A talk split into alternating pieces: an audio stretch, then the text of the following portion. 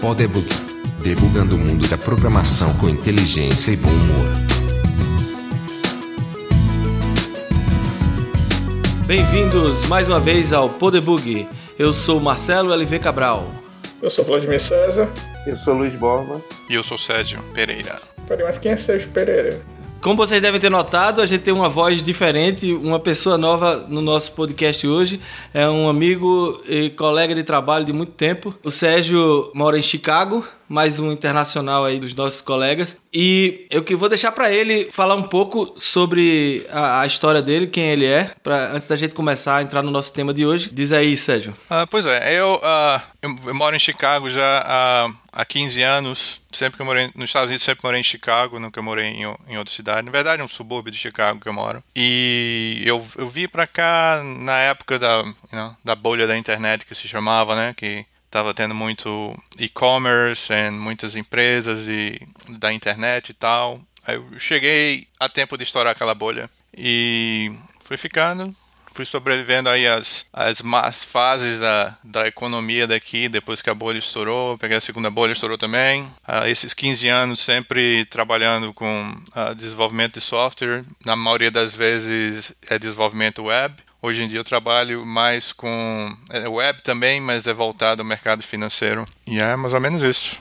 É, e o Sérgio tem uma experiência interessante é, em telecommuting, ou como a gente chama mais no Brasil, é, home office, ou trabalhar remotamente. É, ele passou um tempo nessa vida de trabalhador doméstico é, e a gente vai conversar hoje sobre isso. Esse é o nosso tema de hoje. Então, define aí pra gente, Sérgio, como é essa vida de home office ou de telecommuting. Pois é, né? Ah, tem muita gente que chama, no Brasil fala-se muito home office, né? Já ouvi também chamar de teletrabalho. Aqui chama-se telecommuting, né? Que na verdade o commuting é o, é o traslado para o trabalho, né? Então, é, na verdade, a pessoa que inventou esse termo, né? Foi o cara que é até conhecido como o considerado por alguns o pai do telecommuting, o pai do, do home office, por assim dizer. Era um, um engenheiro que era chamado era Jack Niles. Ele trabalhava ele trabalhava para o governo americano, às vezes tá, trabalhava em projetos da NASA ou projetos da Força Aérea. Né? Isso lá para os anos 70, né? Teve a época da crise do petróleo, eu vi falar muito da OPEP e tal, é, a falta de petróleo e tal, todo mundo preocupado, o petróleo ia acabar, o preço subindo. E aqui foi, nos Estados Unidos em particular, foi a época logo após o desenvolvimento das estradas, né, que o, o governo impulsionou todo mundo para morar longe dos centros, para comprar carro e dirigir para o trabalho, né? Criaram todo esse sistema de é que chamam as interstates, né, que são as estradas que interligam os estados e, e levam as pessoas do subúrbio para o centro. E os americanos estavam gastando muita gasolina, perdendo muito tempo no trabalho, e estavam muito preocupados que isso não ia sobreviver porque ia acabar a gasolina. Aí esse cara foi o que veio com a, a ideia de chamar de telecommuting, né, que eles estavam preocupados com exatamente o commuting. Né, e ele liderou um grupo lá de 30 ou quase 30 empregados de um projeto para experimentar eh, essa, essa forma de trabalho, né? Foi justamente a época também que estava começando a desenvolver um pouco mais computador pessoal, estava começando, né? Já estava saindo dos laboratórios, né? O computador pessoal e começando a ter nos escritórios, né? Para as pessoas trabalharem. E foi muito devagar, né? Não foi um negócio que pegou fogo assim nos anos 70, né? Talvez, mesmo que esse pessoal não tivesse feito isso, né? Talvez hoje tivesse do mesmo jeito, assim, chegado ao mesmo ponto que chegamos, né? Mas ele considerado assim a pessoa que, que inventou esse nome, né? O telecommuting, né? E depois nos anos 90, né, a, a explosão toda aí do desenvolvimento tecnológico e a conectividade, internet, todo mundo tendo computador em casa e tal, aí que realmente começou muito a ter acesso, né, ter as pessoas trabalhar em casa, né? Então quer dizer que com, a, com o advento da internet, o termo telecommuting e até o conceito, pelo que eu estou entendendo, voltou com, a, com força total. Eu acho que acelerou, sabe? Porque nos, até os anos 80 tal, existia o trabalho de casa. Assim, a, um exemplo que se dá muito é a, a JCPenney, que é uma, uma loja de departamento que tem aqui, né? Ela tem, antigamente tinha esse negócio de mandar catálogo para as pessoas, né? De, recebe o catálogo em casa e liga para comprar, ninguém tinha internet, né? A pessoa recebia o catálogo, olhava, ligava e comprava né? E eles botaram os vendedores todos, esse pessoal que atendia, para trabalhar de casa. Né? Foi uma, das experiências que fazia muito é isso, né? Pegar o, essas pessoas, essas as senhoras que atendem o telefone para fazer a venda e não, não, precisa, não precisa botar elas em call center ou botar em um escritório para atender o, o, telefone. Elas poderiam fazer isso de casa, era mais telefone e tinha um computador lá com um terminal para elas acessarem estoque, né? Da entrada na, no, pedido e tal, né? Cadastro do cliente, pagamento e tal, tudo de casa. Bastava ter uma, a, conectado alguma forma de rede. Não era internet, obviamente. Vou imaginar que fosse uma rede de escada, né? Mas era conectado à, rede deles, né? Mas é, realmente, né? Evidentemente, quando isso foi uma coisa que não, não deixou de existir desde os anos 70 e tal, mas pegou fogo mesmo quando a internet começou a, a ficar bem popular, né? Chega ao ponto de hoje em dia o, o tem estudos, né? Que americano é maluco por estudo, né? Você ouve falar muito os, os, as estatísticas dos americanos e tal, eles dizem que 20% dos americanos trabalham de casa. 20% da, da população economicamente ativa trabalha de casa. Né? É, é muita gente, né? É. é. é. incrível. É engraçado porque no Brasil, meio que a gente, é, em vários assuntos, né? Nesse especificamente, a gente vê que a gente simplesmente não tem isso na nossa cultura, né? É um conceito que realmente só veio quando é, a internet chegou e, e eu não conheço nada não sei se existe, mas eu não conheço nada fora do trabalho de TI deslocado para casa. É porque aqui também existe o problema da legislação, né? Sim, sim. A legislação trabalhista aqui do Brasil foi feita para operário que trabalha em fábrica, né? Então, existe uma série de, de regras e tudo que, que as empresas têm que seguir que dificultam esse, esse tipo de, de relação de trabalho. Né? É, bem lembrado. A, CL, a famosa CLT, né? Que limita muito a capacidade das empresas de fazer essa, esse processo. Eu tenho a impressão que hoje aqui, quando existe esse tipo de relação de, de, de trabalho, ele é meio que à margem da, da, da lei. Eu, não, eu não, não tenho certeza absoluta, mas eu acho que é meio à margem da lei. Ele vai meio na confiança do empregador e do empregado, porque não existe legislação para regulamentar esse tipo de coisa. E tudo aqui segue muito a, a regulamentação do negócio. É, eu acho que a turma deve apelar para o famoso PJ, né? Pessoa jurídica. Que não deixa de ser também já é uma forma de burlar a lei. É, é abusar dos dois lados, né? A pessoa jurídica. É, né? ele faz um, um workaround. É, porque acho que no Brasil, dos problemas assim, que eu lembro de ter tido com essa questão de pessoa jurídica e tal, é que a questão de vínculo empregatício está muito ligado a local de trabalho, né? A pessoa comparecer ao mesmo local tantas vezes por semana por tanto tempo configura emprego. Né? Não interessa se você é um contratado, uma pessoa jurídica, eles podem lhe enquadrar como um, uma pessoa que está burlando a, a, lei do trabalho, né? Mas assim é uma questão de, de pressão e necessidade de mudar, né? Algumas, eu acredito que isso com incentivo econômico tanto para a pessoa física quanto para a empresa, e especialmente contribuindo para diminuir diminuir desemprego ou custos e tudo, e uma pressão isso se ajeita, né? É uma questão só de, de evolução. A lei não está congelada, a lei mexe, anda devagar, mas, mas se mexe. É, né? mas assim, o CLT é meio que uma, uma pedra fundamental. Mas. Verdade. Nada, nada que não se resolva com uma mega crise, né? Porque na hora Exato, que, né? que o pessoal precisar das coisas, aí o pessoal lá de cima vai ser obrigado a, a flexibilizar, porque caso contrário, é ter um, muitos desempregados e crise grande. Mas por outro lado, o Brasil tem, o Brasil tem também algumas coisas que não tem aqui nos Estados Unidos. Por exemplo, essa semana eu vi na televisão que tem funcionário de uma Assembleia Legislativa de um estado aí que bate o ponto e vai para casa. Então isso aí deve ser um tipo de telecommute. telecommute. Ah, é. Agora, ah, uma das coisas que, que, voltando a falar de governo e tal, que ajudou o telecommuting aqui foi que nos anos 90 teve um uh, Clean Act Air aqui, que era mais ou menos um, um mandado do governo para diminuir a poluição, né, as emissões e tal, que eles, uma das coisas que eles é, recomendaram às empresas, ou até, não sei se exigiram, mas estavam incentivando as empresas a, a reduzir as distâncias percorridas por, pelos empregados, né? Ah, vocês estão contratando gente muito longe, estão dirigindo muito, vocês têm que abrir outro escritório mais perto, lá no, nos subúrbios ou cidades satélites, ou dar um jeito aí, né? Aí as empresas, é, muitas delas partiram para esse, a história do telecommuting, né? Olharam novamente, né? Para ver quais são os trabalhos que, que poderiam usar telecommuting, né? A gente fala muito de TEIA, você falou até, Marcelo, da, que não dá, a gente não pensa muito, né? Outros trabalhos que podem ser feitos assim, né? É, Claro que tem muito trabalho que lida com pessoas e tal, e nunca vai poder ser feito é, remotamente, né? Mas uh, na empresa que eu trabalhei mais tempo com telecommuting, a gente tinha é, vendedores que trabalhavam de casa, né? Gente que fica só no escritório fazendo barulho no telefone, por assim dizer, né? Você tá lá querendo fazer o seu código lá e é uma pessoa, de, sei lá, do outro lado do escritório falando alto com o um cliente no telefone. Essa pessoa pode trabalhar de casa, né? Não, não tem necessidade de estar no escritório o dia inteiro no telefone, né? Inclusive, vendedores é, são, foram um dos, dos primeiros, né? Os, as pessoas a, a, fazer esse tipo de trabalho, né? Tá sempre na rua, andando, trabalhando tanto de hotel quanto de casa, né? Isso tem, isso tem muito, né? Vladimir, eu sei que tu trabalhas atualmente de casa, mas quando você era, você não era assim um, um cara rico que trabalha de casa, que não precisa trabalhar, trabalha por hobby, né? Como é você agora? É, exato, sou um hobbyista. Começa o meu hobby às 7 horas da manhã.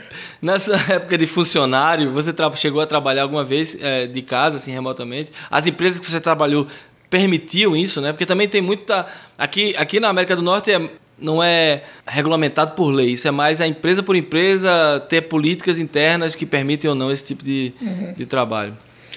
No governo federal, que foi para quem eu trabalhei aqui no Canadá, né, é comum, é comum as pessoas trabalharem alguns dias de casa. No meu caso, sim, eu, eu, eu trabalhava de casa, como todo mundo mais, é, um dia na semana, e aí depois eu comecei a argumentar que eu era mais produtivo de casa, porque é como o Sérgio falou, sempre vai ter aquela distração no, no, no trabalho, né? É o cara que fala alto no telefone, é sujeito que chega na sua mesa para conversar sobre o time de futebol preferido, é, vai ter distração.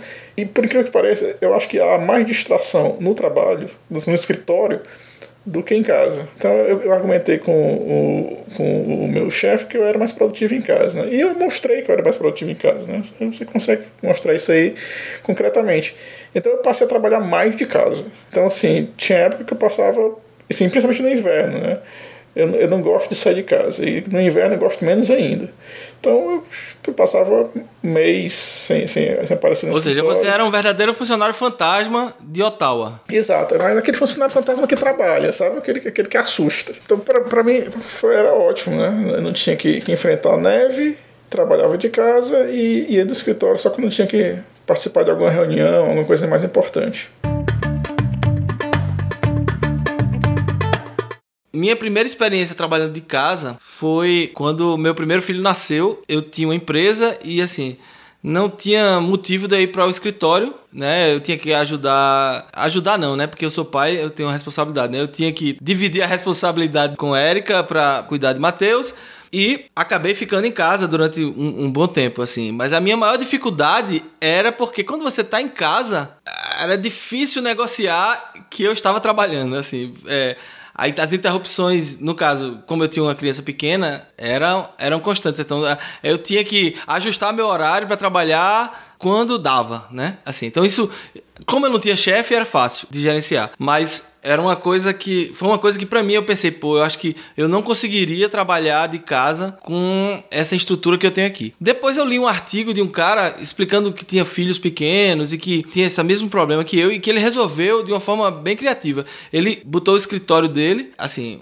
separou uma área da casa dele para ser o escritório. Então a primeira coisa foi isso, é assim, delimitar fisicamente uma área para ser o seu escritório. Então as pessoas de casa vão perceber que se você está ali dentro, você está trabalhando. E ele ele fazia mais, ele se vestia para trabalhar. Então ele botava uma camisa social de botão. Então os filhos dele sabiam que no dia. Se ele tava de camisa de botão, ele tava trabalhando. Então tava no expediente. Se ele tava de cueca sentado no computador, aí podia atrapalhar já perdeu aí uns 70% da graça de estar tá em casa, né? Pois é, mas assim, é como você falou, a vantagem de estar em casa é que você, que você também pode ficar mais relaxado, pode até tomar uma cervejinha, né, quando tá, tá trabalhando, para ficar pensando melhor, né, como dizia o, o poeta é. pernambucano Chico Sainz. Mas é engraçado, você falou aí, é uma verdade, é uma, é, são muitos da, das dicas que são dadas sempre, né, de a pessoa querer trabalhar efetivamente de casa, né, um, uma das mais importantes é realmente ter o seu lugar separado para trabalho ter a sua rotina de trabalho. Você achar que, ah, eu estou de casa, hoje eu vou começar a trabalhar às 8, amanhã eu vou começar a trabalhar às 10 e meia, hoje eu trabalho até às 6 da noite, amanhã eu trabalho até às 9 e meia da noite. É, isso arruína o, o trabalho. É bom ter a flexibilidade, né? Se você tem um dentista no meio da tarde, uma coisa assim, você pode sair, voltar e trabalhar até um pouco mais tarde para compensar e tal. Mas isso vai minando, né? Você não ter a rotina, aos poucos acaba sua motivação, né? Acaba a, a sua disciplina de, de separar trabalho de vida pessoal, né? Eu trabalhei quatro anos e meio, né, direto de casa, e realmente, I mean, eu, eu sempre fazia isso de. Eu não acordava e vinha trabalhar de pijama, né? Eu acordava e botava uma, uma roupa. Não botava uma roupa de botão em nada, não. Botava uma camiseta e um, um, short, dependendo do clima e tal. Mas eu não. Eu fazia questão de trocar de roupa, tomar meu café, né? Tinha meu intervalo de almoço e tal. Agora, claro, né, tem a flexibilidade de estar em casa. Se tiver uma coisa assim que me exige trabalhar no final de semana, ou uma coisa que está na minha cabeça e eu não consigo tirar, né? No final de semana eu pensando na coisa que eu não terminei, pô, eu vou lá e termino porque é assim, eu gosto também, né, do que eu estou fazendo. E também, é, assim, a pessoa não se sente você não se sente como se tivesse ido ao trabalho também, né? Se no final de semana assim, você tem uma coisa que você, por iniciativa própria, quer trabalhar, né? Que você sabe que quer terminar aquilo, você vai lá, mas assim, não é uma coisa que você está se sentindo como aquela pessoa que está naqueles crunch time no trabalho que todo mundo fica até tarde, todo mundo vai final de semana, né? É bem diferente. Você sabe que depois, mais na frente, você pode dar uma balanceada aí no, nesse tempo extra que você investiu, né? Você gerenciar seu tempo, né? A família telefonando achando, ah, ele trabalha em casa, vou ligar no meio da tarde lá para perguntar um negócio do depósito do banco, né? Ligava parente para cá, né? A minha esposa, eu não atendia para começar, eu tinha minha linha própria do trabalho, né? Liga a, família, minha esposa atende, olha, tá, ele tá no trabalho. Mas ele não trabalha em casa, né? Mas mas está no trabalho, né? Se quiser, eu, eu dou um recado para ele ligar depois. Legal. Eu nunca trabalhei assim de casa, a não ser eventualmente quando eu preciso fazer alguma coisa mais concentrado. Eu digo, oh, hoje não vou não, fica aqui. Mas é, não sei se vocês são assim, mas eu em casa, quando eu estou trabalhando, eu passo o dia todo comendo alguma coisa. Eu nunca paro de comer. Eu vou ali, levanto, pego uma maçã, pego uma fruta. Pego... Então imagino que tem que ter uma disciplina para também não terminar com 200 quilos, né? É, mas eu vou dizer a você uma coisa. Aqui eu acho que eu engordo mais quando eu vou no escritório. o escritório, eu acho que assim, se você tropeçar, derrama um balde de M&M, sabe? Tem muita comida, refrigerante e tal. Que eles têm essa mania de dar refrigerante para você aqui, de graça, né? Pra você ficar no escritório, né? Mas é um dos perigos, realmente. A pessoa tá em casa ou se empanturrando de café, né? Que também não faz tanto bem assim. Você tomar seis canecas de café por dia, né? A pessoa compra aquelas maquininhas que faz um café de cada vez, né? Bota atrás da mesa, da, atrás da cadeira e passa o dia, né? Tomando café. Aquilo não, não pode fazer bem, né? Uh, mas é um dos perigos. Televisão e a, a geladeira, né? Você tem que estar tá, tem que estar tá de olho, né? É a questão da realmente. É, por isso é bom ter a porta, né? Televisão, você falou, mas assim, eu acho que hoje em dia é muito mais Facebook, redes sociais, é, tomam muito mais atenção da, da turma. Pelo menos eu digo isso porque dentro do escritório, dentro do escritório acontece, imagina em casa. é, exatamente. Mas você tem Netflix, aí você vai dizer, não, deixa eu ver só um episódiozinho aqui da é. série, depois eu volto pro trabalho. As tentações são muito em casa. É, e Netflix é complicado, porque você vê um episódio aí sempre tem o cliffhanger. aí, deixa eu ver o próximo, só mais um, só mais um.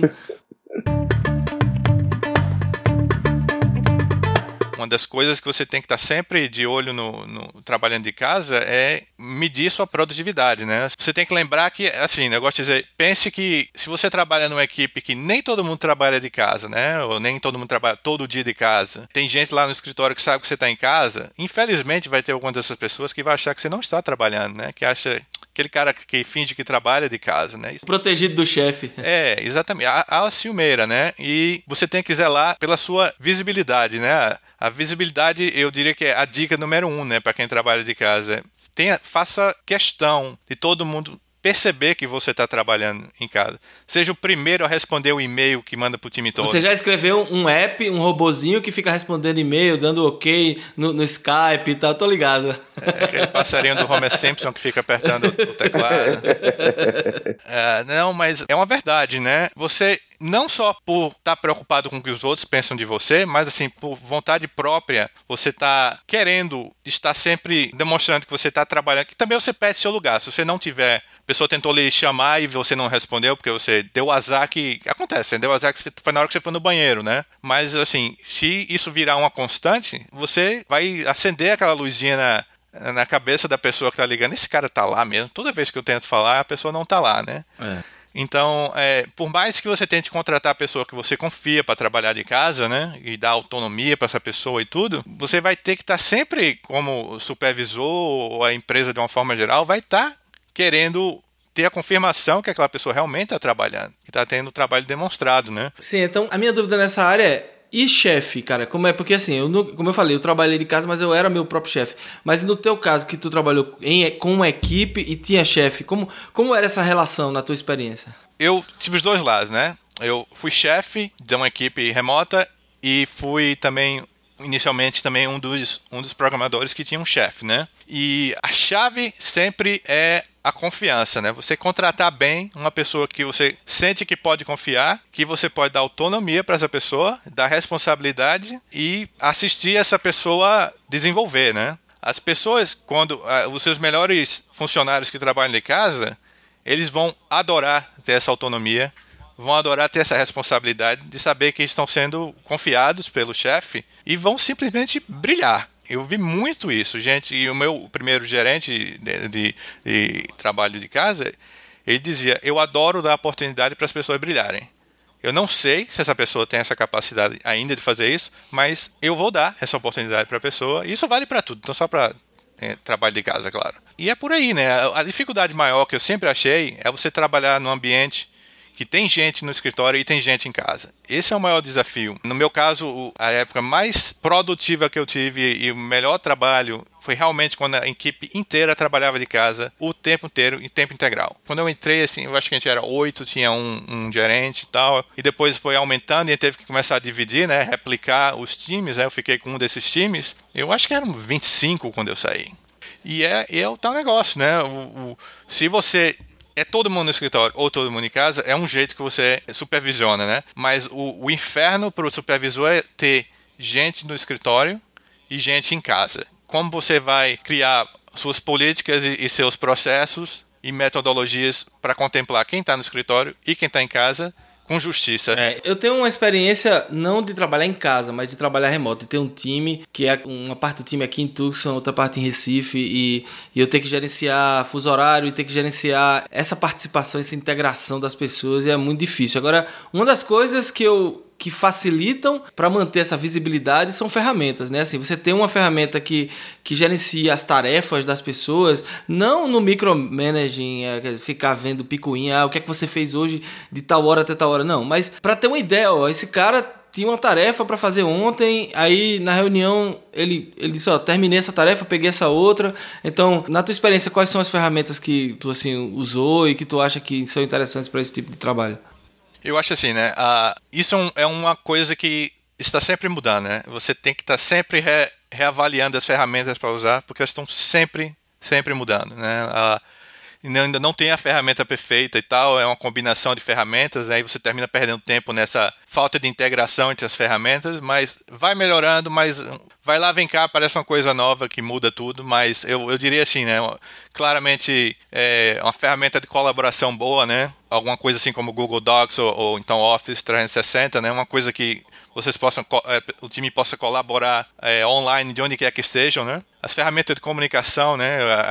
dependendo se o time gosta de, de ter chat com câmera ou não, é, tem Hangouts, tem Skype, né? Tem muitos times que não gostam de ter a câmera, né? Eles gostam só de, da voz e tal, né? É, software de, de bate-papo, né? Tipo é, Slack, ou Campfire, uh, HipChat, né? Esses, esses, assim, são bons porque eles têm características para time mesmo, né? Para empresa e para equipes e tal, e tem integrações e tem muita coisa, né? Você, você vê Slack, Slack está crescendo demais, né? E você vê em todo lugar. Uh, e ferramenta também de compartilhar a área de trabalho, né? Compartilhar um monitor com alguém, né? Ou passar o teclado para alguém. Se for fazer uma revisão de código com alguém ou trabalhar junto em alguma coisa, é importante estar com uma ferramenta que compartilhe a tela bem e, se possível, passe o controle do, do teclado para outra pessoa, né? Hoje em dia eu uso mais Hangout, porque a empresa que a gente trabalha usa muito Hangout, então Hangout dá para quebrar um galho legal com isso aí, mas muita gente usa TeamViewer para isso e Webex, né, uma empresa que eu trabalhei, tinha uma conta do Webex já paga para todo mundo usar quanto quisesse, então a gente usava porque estava lá e, é bem, e, e, funciona bem, né? O Webex funciona bem, mas é caro, né? É, um player novo nessa área que a gente está usando é o Join Me, que depois foi comprado é, por outra empresa grande que tem essa ferramenta, aquele Log Me In é, eles compraram a Join Me, um software bem simples, você instala e compartilha sua tela, qualidade muito melhor do que Skype, por exemplo. LogMeIn compra muito, compra muita empresa. Eu lembro que eu usava a Mashi e a LogMeIn comprou a Mashi ferramenta parecida com o que o Logmein faz. Mas isso está sempre mudando, né? Toda hora tem uma coisa nova e muda e tal, mas não tem nada assim completamente transparente, né? Que você tá, você começa alguma conversa no bate-papo, né? Uma mensagem lá, manda uma mensagem, um IM para alguém, aí resolve, rapaz, vamos passar para o áudio, né? Aí vai automaticamente passa para o áudio. Aí, sabe que? Vamos, acho melhor de compartilhar a tela aqui. Não tem nada assim tão transparente ainda, né? Eles têm essas, alguns desses têm até o Google Hangout tem, tem algumas dessas características, mas não funciona tão bem assim, sabe? No final que você vai usar tem um dá uns engasgos aí, não funciona tão bem. É uma coisa que está ainda desenvolvendo. Eu ainda acho que vai surgir um, um, uma coisa assim que você pare de notar, né? Que você tem que apertar ali, apertar aqui, mudar de programa e tal, né? Vai ser o HoloLens da Microsoft. É, já, já, todo mundo trabalhar com capacete. Vê só, o quanto você acha, porque eu tenho, eu tenho uma teoria assim, já é, lá na, no César onde eu trabalho, a gente tem equipes, naturalmente as equipes, como são, são 600 pessoas que trabalham lá, a gente trabalha em diversos projetos, e as equipes geralmente são montadas com uma mescla de pessoas, assim, você tem pessoas mais experientes, pessoal ali intermediário e pessoas menos experientes. Então, todos os nossos projetos são produzidos por equipes, e equipes que têm que se ajudar um ao outro, tem que trocar informações, tem que orientar. E assim, eu gosto muito de dizer que assim, a melhor forma de aprendizado, de, de adquirir, assimilar experiência, eu chamo que é por osmose, né? É trabalhando junto, trocando ideia, sentando junto às vezes para fazer coisa. Então é muito conveniente quando você está trabalhando toda a equipe no mesmo lugar, você fazer isso, você cutuca o cara do lado e ó, oh, me ajuda aqui, então vamos trocar uma ideia você de repente está com um problema, fala alto ali, aí alguém escuta, se envolve, vão os dois, pega um quadro, começa a rabiscar, duas, três pessoas. O, e eu sei que naturalmente com as ferramentas e as coisas que a gente usa para fazer isso remoto ainda não é a mesma coisa, né? Mas o quanto você acha que qual é a diferença, o que é que perde, o que não perde, como é que. Pois é, é, você falou, né? Não tem como não ser. Você, é uma coisa que você perde, né? Você não tem esse estar junto do trabalho, né? Do, do local de trabalho, né? Ah, você realmente perde, né? É a questão de comparar com o que você ganha, né? Eu acho que dá para amenizar um pouco mas não dá para substituir, né? O, quadro, o, exemplo clássico é o que você deu, do quadro branco, né? Do, do quadro lá, o cara vai, vamos lá pro quadro, vamos escrever e vamos dar um brainstorm aqui, vamos aparecer uma ideia aqui, explicar no quadro. Isso é uma coisa que perde, né? A outra questão é do treinamento da, do novo integrante do time ou uma pessoa menos experiente que está entrando na equipe, né? Isso também se dificulta, né? Dá para amenizar bastante, né? Com o tempo a gente cresceu a equipe, cresceu a equipe de 7 ou 8 pessoas para 35, então, houve muitas contratações e teve que treinar muita gente. E a gente desenvolve essa, as maneiras de treinar usando as mesmas ferramentas, né? Usa, usa vídeo, usa, usa áudio, usa documentos e tal. Não tem sempre a hora do contato, mas é uma das coisas que você tem que ir atrás, né? O porque a gente perdeu, não está assim em contato diretamente, não quer dizer que a gente não precisa nunca se ver, né? Ou nunca estar junto. A gente sempre fazia a cada dois meses alguma reunião que ia todo mundo para o mesmo lugar, mesmo que não tivesse realmente motivo de estar lá, mas arrumava-se motivo. Vamos fazer assim, vamos fazer uma reunião e vamos cada um pega umas cinco pessoas da equipe aqui, cada um faz uma apresentaçãozinha só de alguma coisa interessante, só para ter uma desculpa das pessoas estar juntos, né? Eventualmente, se tiver mais de um novo integrante assim, é bom também de treinar mais de uma pessoa ao mesmo tempo, né? E a gente fazia muito isso. Uma crítica que eu vi é sobre a, a questão da cultura da empresa, né? Assim, a gente tem uma tendência de open space, né? O Mark Zuckerberg, ele fez um, um vídeo recentemente apresentando o novo escritório do Facebook, se gabando de que a, a, ele não tem sala, nem ele tem sala, ele mostrou a ele tem uma mesa lá junto com todo mundo e é um open space e tal. E isso é um, um pouco que as pessoas chamam de cultura da empresa, né? Porque só vai se adquirir essa cultura quando tá todo mundo junto e, e remotamente isso fica meio que impessoal e sinceramente eu acho que depende muito dos times e da empresa e, e do que, é que a empresa espera de resultados, né? É, eu acho assim, né? Que a, a, tem a cultura tem os dois tipos de cultura, né? Tem empresas que realmente têm a cultura do trabalho remoto, né?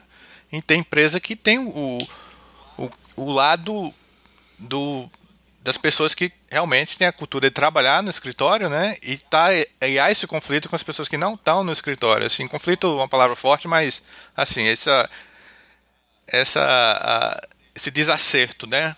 Uh, eu acho assim, né? Que a, a, a empresa que eu trabalhei muitos anos de casa, a, tinha uma cultura que era assim magnífica, assim, a empresa, o pessoal do escritório e quem está trabalhando de casa, né, era se entendiam muito bem. Você sentia como parte da empresa, porque essa questão de cultura, Sem quando dúvida. eu falo, é, é ah, eu, eu sou só um trabalhador remoto aqui, mas eu não sei o que é ser funcionário da empresa A. Ah, eu acho que isso está mais ligado ao tamanho da empresa do que ao, o, o estilo de trabalho da empresa, né? O que pode acontecer às vezes é a empresa que realmente não sabe lidar com quem trabalha de casa, né? Tá, tá numa transição ou tá ou a pessoa trabalha de casa como uma exceção, né? Isso é, é um trabalho. Essa é, é, o meu trabalho atual quando eu comecei lá.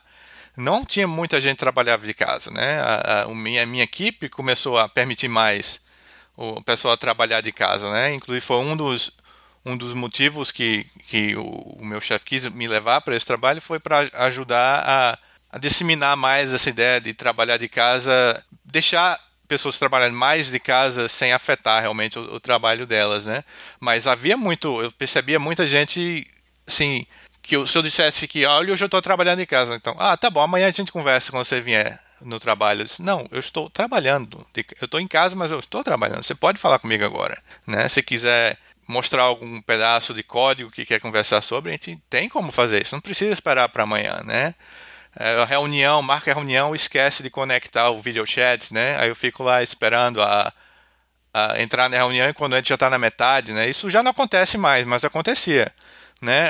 É, é o que a pessoa chama de atingir a massa crítica, né? Quando começa gente suficientemente, a quantidade suficientemente grande de gente trabalhando de casa, sempre tem alguém trabalhando de casa, seria ideal se fosse full time de casa, minha, minha opinião. Né? Eu não gosto muito desse negócio de gente no escritório fazendo o mesmo trabalho, gente no escritório e gente em casa, na mesma equipe, gente no escritório e gente em casa. Eu acho que isso é uma situação que não é ideal, né? Eu, eu preferiria assim todo mundo ou no escritório sempre ou todo mundo em casa sempre. Eu acho que simplifica o processo para todo mundo.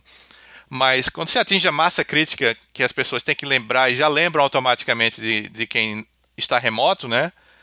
Já faz com que daí para frente tudo que, que, as pessoas, todos os processos ou todas as ferramentas que sejam escolhidas, a pessoa sempre lembre automaticamente se vai dar certo para quem está em casa, né?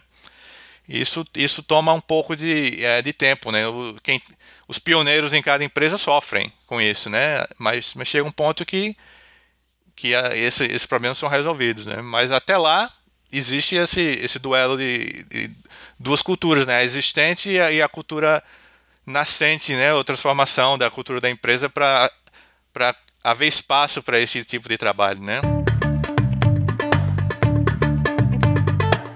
É, quando você estava falando um pouco da história, né, de como isso foi implantado, tal, teve, sempre tiveram muitas motivações externas, né? Assim, ah, o governo Sim. forçou as empresas a diminuírem o commuting, ou, ou para diminuir a poluição, ou para vários motivos externos. A gasolina acabando, né? Mas ah, os motivos internos, assim, um dos que eu imagino é, por exemplo, a dificuldade de contratar. Às vezes é, você está com na, na sua região, a gente tem isso aqui no Arizona, é um lugar que as pessoas não querem se mudar porque é quente, porque né, tem um estigma de, de ser um lugar é, pior de se morar, que não é, né? Mas é, existe um pouco essa, esse preconceito é, aqui e é difícil trazer bons desenvolvedores, até porque a gente está do lado da Califórnia, né, que tem o Vale do Silício e tem empresas contratando lá sempre. Então, eu, eu vejo, ah, pô, se eu pudesse contratar gente remota, assim, para trabalhar em, em telecommuting, é, seria legal, porque eu poderia pegar pessoas melhores, né? E ter mais acesso a, a pessoas. Então, esse ah, é, um, é, um, lado que ah, muitas empresas perdem em não colocar, é, é poder colocar isso com, na balança, né? A vantagem de você poder ter uma melhor, uma seleção mais ampla e com menos custos. Ah, é, pois é. Quando for falar assim, de vantagem né, para a empresa de aceitar ou se adaptar a ter trabalhadores remotos, né, sem dúvida o que você falou de, de contratar, isso é, era um dos motivos, principalmente, que a, a empresa que eu trabalhava, ela tinha a, a sede dela em Minnesota, né, perto de Minneapolis. E lá é muito frio também. E lá é difícil de querer convencer alguém a se mudar para lá para trabalhar. Ou você já nasceu lá e mora lá e gosta, ou você não vai lá. E, e, é complicado, né? E essa empresa é lá e estava sempre de olho na equipe da gente, que trabalhava de casa, que eles achavam que se espalhasse essa metodologia de trabalho para outros grupos ia facilitar eles conseguirem contratar, né? E entre as, as outras vantagens de se adotar isso, você falou também o custo, né? Menos, menos imóveis, né? Menos telecomunicação, é, menos serviços, não precisa ter cantina, não precisa ter ninguém para limpar, né? não precisa ter estacionamento, não, precisa, não paga condomínio se for o caso, for um prédio alugado, né? A produtividade das pessoas, isso é demonstrado, né? A produtividade das pessoas que trabalham em casa, né? A, a, os estudos mostram no mínimo 15%, né? De, de produtividade aumentada. Claro que não é para todo mundo, nem todo mundo consegue, né? Tem gente que realmente não se adapta, né? Mas, assim, feito direito, direito e escolhendo os trabalhos que podem ser feitos de casa e, e acomodando né, esse tipo de trabalho, chega-se facilmente a, a 15% ou mais. Isso traz a, a, a satisfação do, do, empregado, né? a gente falou muito de, de a pessoa receber a responsabilidade e se sentir bem por ter responsabilidade, né? isso causa a, mais retenção do, do talento. Né? É difícil né? Você competir para contratar as pessoas na nossa área hoje em dia, né? A competição é grande aqui. E você tendo esse diferencial de a gente oferece você a possibilidade de trabalhar de casa e na, é, isso realmente mantém as pessoas né? Na, no, no, eu vejo muita gente não sai do trabalho que pode trabalhar de casa justamente por isso. Às vezes tem outro trabalho que é um pouquinho melhor mas não basta ser um pouquinho melhor tem que ser muito melhor para a pessoa pensar em, em, abandonar a facilidade de trabalhar de casa né? Vladimir tu, tu que já viveu os dois mundos trabalhou de casa e foi funcionário tu acha que assim, só se a Apple te chamar para trabalhar, né? O resto não, tu não, não aceitava aí como é. Tu, tu, tu, se vê trabalhando de novo no escritório, indo trabalhar, tal, como é? É muito improvável. É, é como você estava falando, né?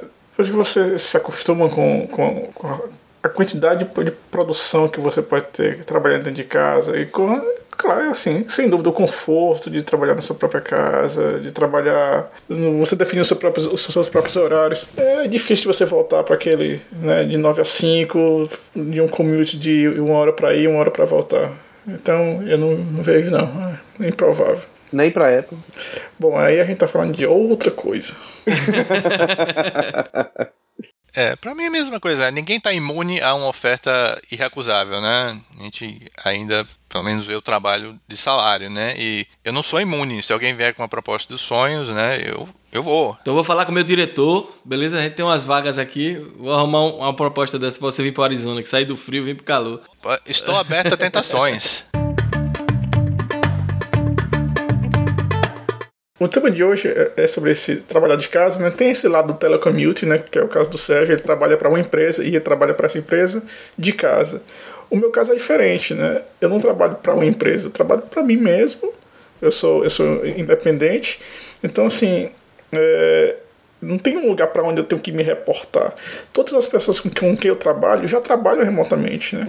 É, há, há, casos em, em que eu estou fazendo estou é, fazendo parte de um projeto para uma empresa, então eles, eles têm funcionários lá, mas, sei lá, 80% dos casos as pessoas com quem eu, estou trabalhando estão trabalhando nas suas próprias casas também, né? Em vários lugares do mundo, então não teria nem como a gente se encontrar, né? Tem, tem, tem um cara trabalhando na, na Ucrânia e o outro em Bagdá, sei lá. Então não tem como a gente se encontrar, seria muito complicado. Você está trabalhando com terrorista, né? Ucrânia, Bagdá. Ucrânia, Bagdá, só terrorista. Não, na verdade, assim, é, muita gente da, da, de algum país que era país satélite da, das repúblicas soviéticas, né? E muita gente na Índia e Filipinas, né? E o fuso horário na hora de conversar. Pois é, assim, isso é outra coisa legal. Porque ah, tem, ah, você tem que coordenar essas coisas, né? Tem, tem, existe o problema de fuso horário. Mas o interessante é que, como tem gente trabalhando em vários fusos horários diferentes, acaba que o trabalho é 24 por 7, né? Tem sempre alguém trabalhando no projeto, o dia inteiro, todo dia. Eu estava conversando aqui há um tempo atrás com o pessoal de umas startups daqui, e eles estavam dizendo que eles estavam contratando um pessoal lá da Índia, do Vietnã e tal, para fazer uns freelancers para fazer os trabalhos dele. E o cara estava contando como ele estava maravilhado com a coisa, porque ele falava com os caras e dormir quando acordava o negócio estava. É. Aí era uma sensação maravilhosa. Já que Boba falou dessa questão de contratar gente, sublocar gente fora, né? Tem aqueles sites também, Rent a Coder, que o pessoal pode fazer uma contratação pontual de um desenvolvimento. Tu teve algum caso quando tu era supervisor de, de um time remoto, assim, que tu percebeu que o cara, esse cara tá se terceirizando. Ele, ele vai pro cinema e, e contrata os cabas na Índia bem baratinho, eu tô pagando para ele o salário dele e ele tá contratando dois cabas na Índia para fazer o que ele deveria estar fazendo. Tu tem relatos desse? Pois é, eu não aconteceu comigo, mas eu já li sobre isso. De pessoa contratada, eu, eu Posso li... interromper, Sérgio? Só pra te interromper, isso acontece comigo.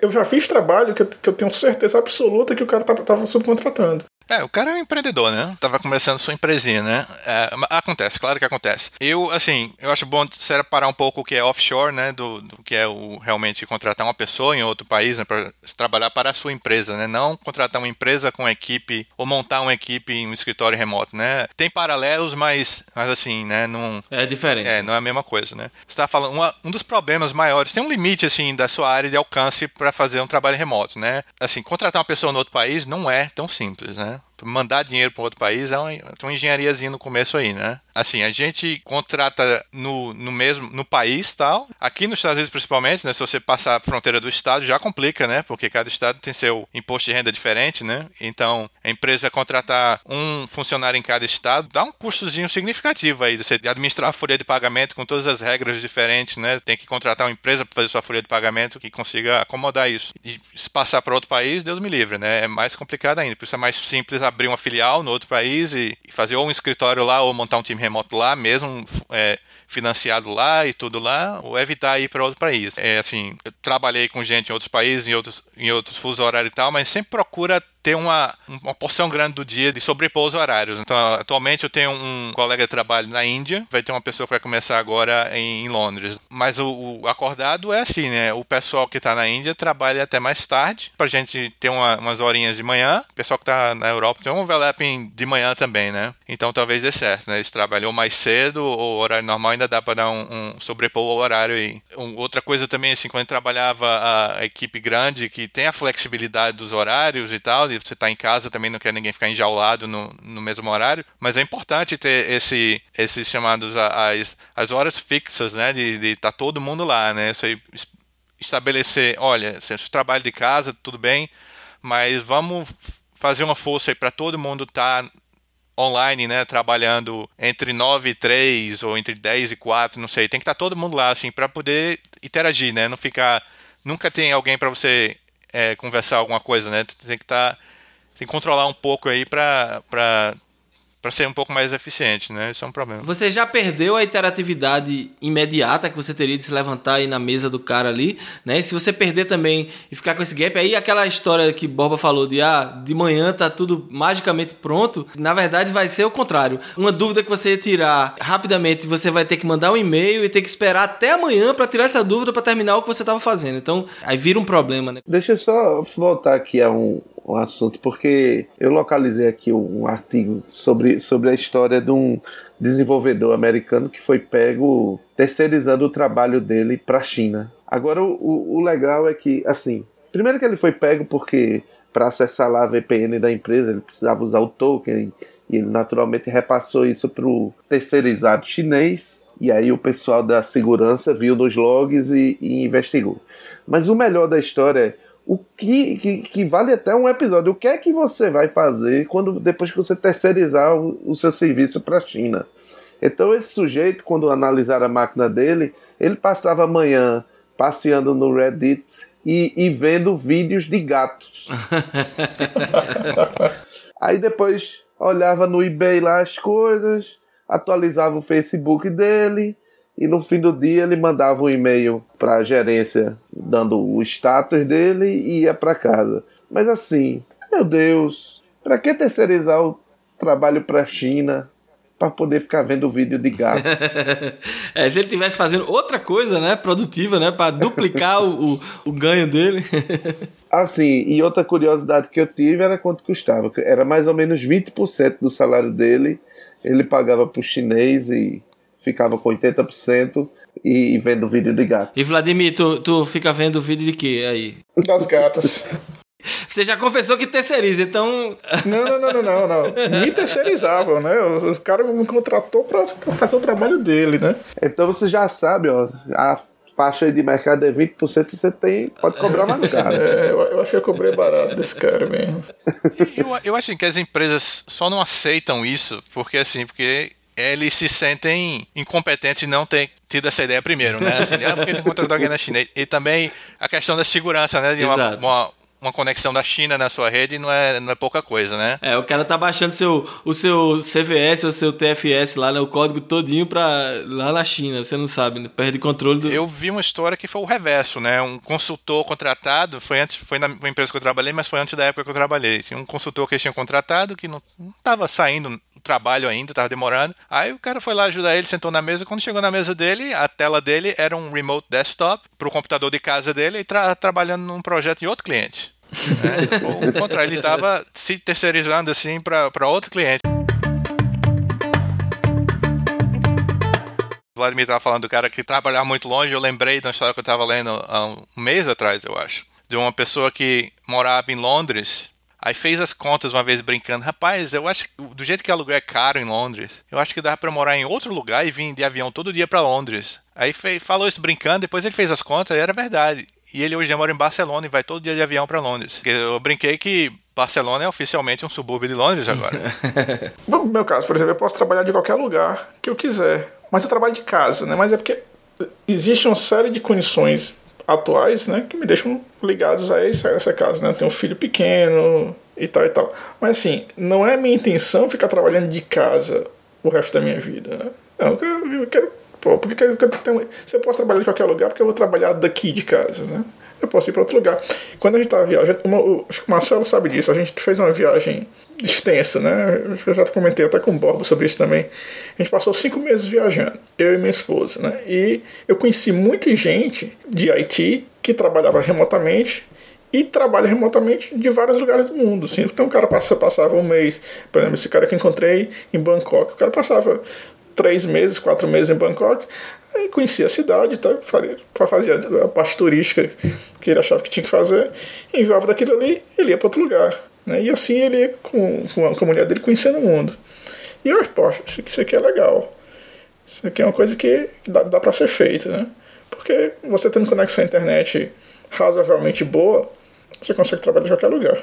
Inclusive, no, no trabalho que eu, da, da, equipe que era 100% uh, telecommuting, que eu trabalhava, a gente tinha esses telefones que tem na mesa do escritório, né? Mas o da gente, quem tinha na mesa da gente, era via internet, era um VoIP, conectava um servidor VoIP lá e VPN, um VPN phone, né? Contanto que você tivesse uma uma tomada RJ45 lá para enfiar o cabo Ethernet, não interessa onde você está, você botou lá aquele ali, o seu ramal vai estar tá online. Quem quiser ligar para você do escritório ou, ou outra pessoa que está em casa ligar para você, não precisa saber onde você está. Tinha um, um, dos meus colegas que ele tem uma, uma casa de férias em, em Wisconsin, né? Ele é caçador, né? Aí tem a época de, da caça do caça alce, sei lá que diabo é que ele vai lá caçar, que ele passava as duas semanas da temporada intocado nessa, nessa cabine, mas que tinha internet, né? E ele ficava trabalhando lá.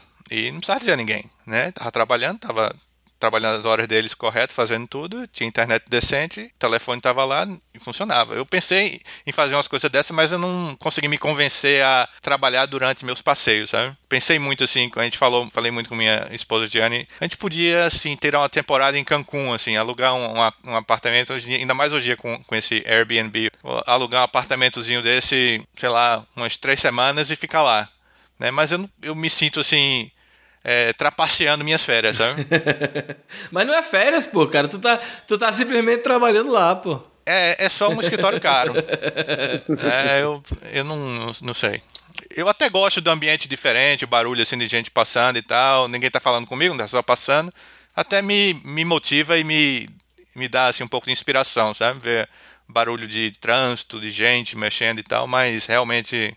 Eu não tô usando dia de férias e tal, mas saber que tem uma, tem uma cidade para ver lá fora e eu não estou vendo porque eu estou trabalhando. E real, realmente a gente só voltou para Ottawa porque a gente queria ter, ter filho, né? Porque se, se não fosse esse o plano, a gente teria ficado viajando. Sem, sem, sem, porque assim, você vai ter uma cidade lá fora. É, mas assim, eu tô bem pertinho dela, né? Se eu voltar pra Ottawa, eu tô longe pra caramba. Então, assim. Não, eu entendo. Então, é, são os nômades digitais. É, Tem muita gente que faz isso. Então, assim, pra mim era fantástico. Tá, tá, tá na Tailândia, pô, tô numa ilha aqui, praia maravilhosa, eu tô trabalhando, mas já já eu acabo e vou pular na água, né? Então, assim, é, é uma coisa que eu ainda quero fazer. Sim, eu acho que uma coisa interessante de falar é a questão de como, se você for contratar né, gente para trabalhar remoto, você já sabe que vai trabalhar essa pessoa de casa, né? Tem algumas características muito importantes. Coisas que são boas de forma geral, mas se tornam ainda mais importantes se a pessoa for trabalhar em casa, né? Um, a gente teve um problema uma, uma única vez com uma pessoa que perdeu a motivação. Ela parou, estava demorando muito, aí foi lá, ligou para ele, o que está acontecendo? Está demorando? Está com algum problema? Alguma coisa? Ele disse, pai, eu vou ter que dizer, eu não, não tô conseguindo. Eu tô assim, tô enganchado assim, tô sem motivação, não tô conseguindo me mexer. Tô na inércia aqui e eu acho que eu não consigo trabalhar de casa, né? Aí realmente teve que desligar essa pessoa. Não, não deu para não, você não está no escritório que vai lá e senta e conversa e bate papo. A pessoa está em casa, está lá isolada, já tinha tentado várias vezes, não tava, passou o limite dele, não estava conseguindo mais se motivar e não é todo mundo. Você tem que saber onde você encontra sua motivação. Então, a pessoa que sabe, entende a sua motivação, né, ou pelo menos se interessa em, em saber o que está acontecendo e perceber e buscar a motivação, né. A pessoa tem que ser uma, um bom comunicador, eu gosto de dizer, né, um bom comunicador, pessoa com, com capacidade de se comunicar bem oralmente e, por escrita também. Né. Você está trabalhando você não é aquela coisa que ninguém está vendo seus gestos, né? É, você tem que, tem que contar com, com o verbo, né? Você fazer isso bem, saber fazer diagrama bem, isso ajuda muito. Você vai viver muito em documento eletrônico, em e-mail, em chat, né? Se você não tiver ou não tiver interessado em desenvolver essa sua habilidade, né? Isso lhe afeta muito. E às vezes, quando você está abrindo seu leque para contratar gente mais distante ou até outros países, você começa a entrar na área do sotaque, né? Ou da, do idioma não dominado e tal. Isso afeta. A gente chegou a contratar uma pessoa da China que realmente a gente percebeu que não estava entendendo o que a pessoa falava. E ela não estava entendendo o que a gente queria. Dizia que estava entendendo, mas não estava entendendo. Quando ia fazer, não saía nada, né? Porque realmente é um problema de comunicação, né? E para não falar só do, da turma da China, a gente teve um testador brasileiro que a gente descobriu que ele estava botando o texto no, no Google Translator e colocando no, no teste, né, no, na, nos bugs. Quando ele abria o bug, ele, ele escrevia em português no Google Translator, copiava e colava no, no bug. Aí ficava frases sem sentido algum em inglês e a gente não conseguia entender. E tava lá no currículo dele, inglês fluente e tal. É.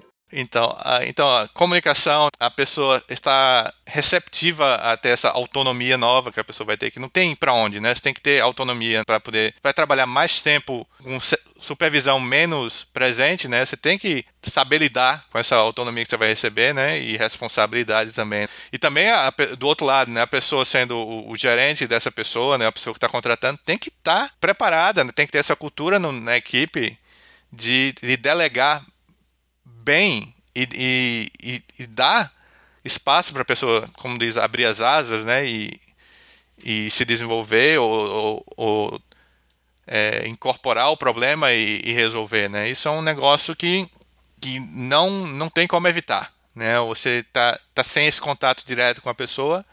Se você tiver que contar com tá dando mensagem para essa pessoa a cada uma hora para saber o que ela está fazendo, não, não, não vai funcionar, né? Então, para resumir, você é um grande advogado do telecommuting. Para você é, um, é uma ferramenta que as empresas deviam usar mais. Eu, eu sou, sem dúvida, um convertido né, do telecommuting. Né? Eu atualmente não trabalho tempo integral telecommuting, eu trabalho vários dias por semana de casa e eu acho pouco. Eu espero muito que a empresa que eu trabalhe, a cultura está evoluindo para ser melhor para telecommuting, de realmente eles chegaram a um ponto de dizer, você vem se quiser. Tem um escritório muito legal lá para o pessoal ir, né, mais para impressionar os candidatos e tal, essas coisas, né? Mas eu realmente preferia ficar em casa. E o meu problema maior é lidar com as outras pessoas que ainda não estão completamente adaptadas a trabalhar com uma pessoa que não está no escritório, né? Mas quando esse chegar a esse ponto, eu, eu não piso mais lá. Eu, pessoalmente, como sou supervisor, tenho a tendência de achar que seria mais complicado para mim. É, mas, assim, eu tô em cima do muro. Eu realmente não tenho. Eu acho que depende muito do, do time, do, dos projetos em si. Contratar as pessoas certas não interessa a metodologia, não interessa a cultura, vai, vai funcionar, né? Agora, é, nem sempre pode. E Borba? É que a gente responde isso muito dentro do contexto que cada um está vivendo, né? O meu, o meu problema desse tipo é só, principalmente nos projetos lá, quando a gente está começando, é essa questão do aprendizado mesmo, das pessoas começarem a entender. Agora, realmente, depois de um certo ponto, é, depois que aquela equipe já está entrosada e tudo, pode ir para cada um para o seu lado que eu acho que, que continua funcionando. E claro, como o Sérgio falou, quer dizer, você pegar pessoas que já estão habituadas, acostumadas a trabalhar nesse, nesse regime, fica tudo mais fácil, né? Eu não vou nem perguntar ao Vladimir porque ele já respondeu, né? A, a questão é para desempatar, né? Porque ficou 2 a 2 a 2 aqui. Eu acho que eu vou pedir para os ouvintes mandarem comentários, e-mails, dizendo assim o que é que vocês acham que é mais produtivo, se vocês, se vocês têm alguma ideia é, alguma experiência interessante para contar, deixem lá no, no site ou no Facebook ou no Twitter. Nosso Twitter é @podebug, o Facebook só procurar Podebug que vocês vão achar. O e-mail para mandar para gente é podcast@podebug.com. Sérgio, para terminar esse assunto, teve algum caso assim que tu lembra relacionado com telecommuting que realmente foi peculiar na tua experiência? Rapaz, teve. teve vários, assim, mas um que foi muito assim, emblemático do, do trabalho. Nossa equipe preferia mais áudio do que vídeo. O pessoal não gostava muito de, de câmera, só bastava conversar, ninguém precisava sentir necessidade de ver o rosto um do outro, né? Só queria ouvir a voz mesmo. Mas uma época, assim, tava usando porque estava em reunião com outra equipe que estava no outro escritório e estava usando câmera num, numa reunião e esqueceu. A gente esquece que que tá na câmera, né? E fica aquele negócio de revirar os olhos, assim, a pessoa fala uma besteira, você, ai meu Deus do céu, vira, vira o olho e tal. Aí o cara manda lá, rapaz, você tá na câmera, você esqueceu, né?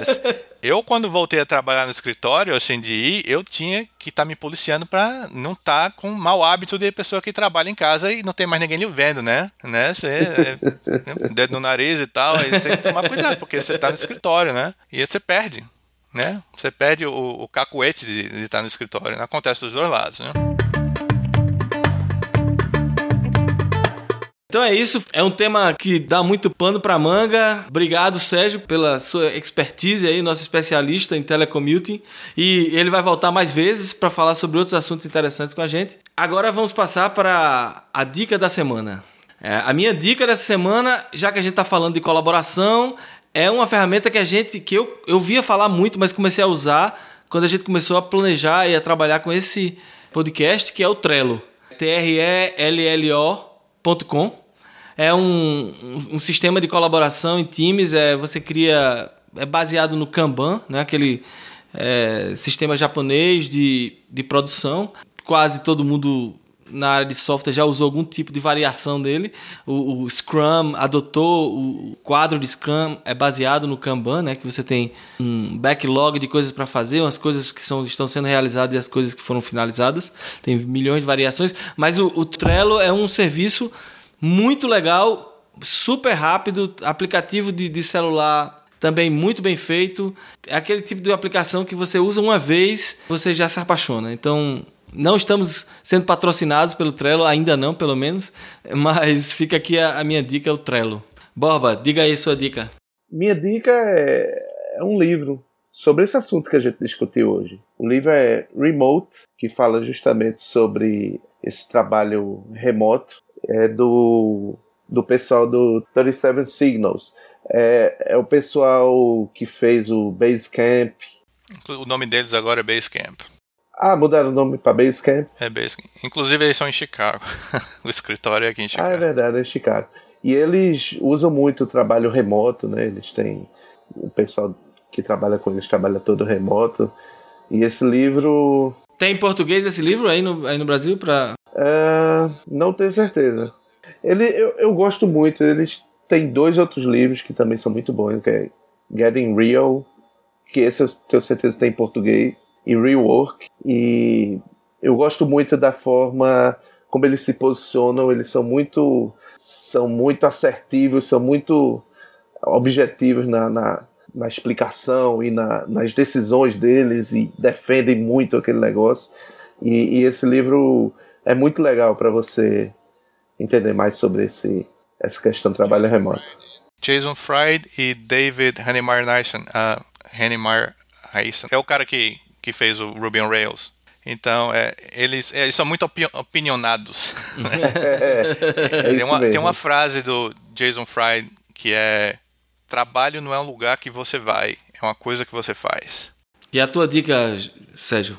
Paz, eu tava na dúvida aqui, mas o que eu vou dar a dica é: eu tenho trabalhado muito hoje em dia com DevOps, né? De, de implantação, instalação, gerenciamento de configuração e tal. E tem uma empresa que quem trabalha com DevOps provavelmente já sabe, mas quem não que quer dar uma olhada, tem uma, uma empresa que faz hoje em dia os melhores softwares para, para DevOps, na minha opinião, é chamada HashiCorp. H-S-H-I-C-O-R-P.com.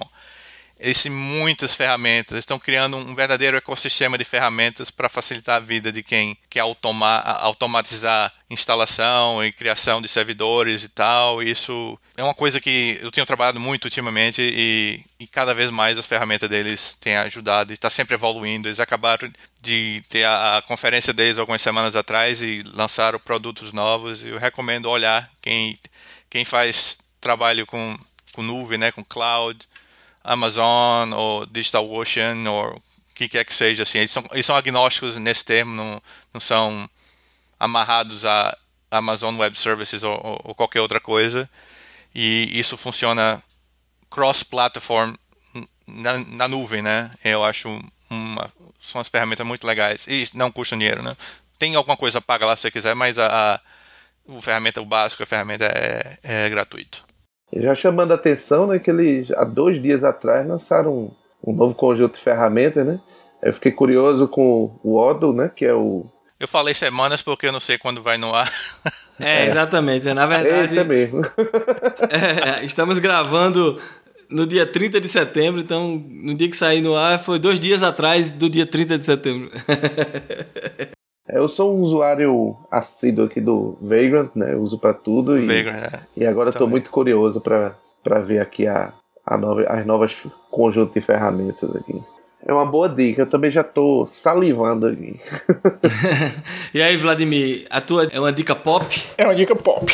A minha dica pop é o seguinte: a gente falou sobre, sobre telecommuting e teletrabalho. Eu estou lendo um livro interessantíssimo e vai sair um filme agora também que é um sujeito que trabalha muito longe do escritório. Ele trabalha em Marte, né? É, o livro é chamado O Marciano. O, filme sai, saiu agora no dia 29, eu acho, já estreou. E eu tô acabando o livro agora. É, mas a história é essa de, o, de um astronauta que tá com a equipe e acontece um acidente, a equipe vai embora e ele fica. E aí ele tem que é, dar uma de MacGyver porque ele só tem é, recursos, né? Água, a água ele tem muito, mas comida para 30 dias.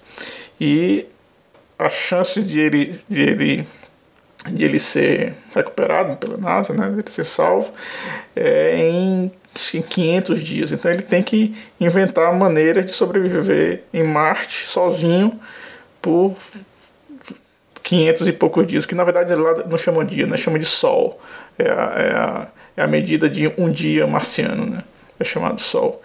Então, essa é... Tá bom de parar por aí, porque eu não vi o filme nem li o livro. Então, nada, nada de assim, spoiler. Mas isso, isso tudo tá no trailer. É, agora, assim, o, o, o livro é fantástico. O livro é, uma, é, um, é um. É nerdíssimo do começo ao fim, sabe? É, é ultra geek. Então, assim, é, se, se você gosta de ciência e e se você alguma vez gostou de, de exploração espacial, vai adorar o livro, é fantástico. Ali- Aliás, já teve um spoiler aí. Você disse que ele tem que fazer isso tudinho sozinho. Eu pensei que ia aparecer um bocado de marciano lá pra ajudar ele. Ah, mas quem disse que não aparece? É, disse que... É. Esse é o problema inicial, né? No meio do caminho a gente não sabe, né? Beleza. Beleza, com as dicas dadas, então vamos encerrar mais um episódio do Podebug. Muito obrigado pela presença aqui do Sérgio. Nosso e-mail de novo, podcast@podebug.com. Mais uma vez obrigado e até a semana que vem. Aí, gente, obrigado pelo convite. Até outra oportunidade. Até mais. Até semana que vem, pessoal.